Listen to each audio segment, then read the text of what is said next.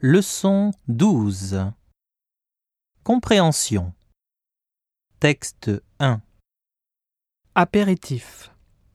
L'été, en rentrant du travail, Monsieur et Madame Durand s'installent dans leur jardin.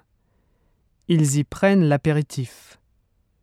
Ce soir, en arrivant chez lui, Monsieur Durand a rencontré son voisin, Monsieur Verdoux.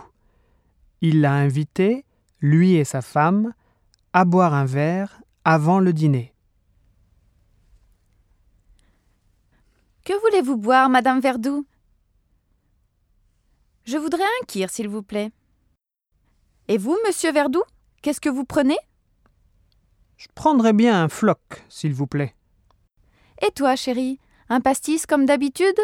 Non, pas aujourd'hui. J'aimerais un floc comme Monsieur Verdoux.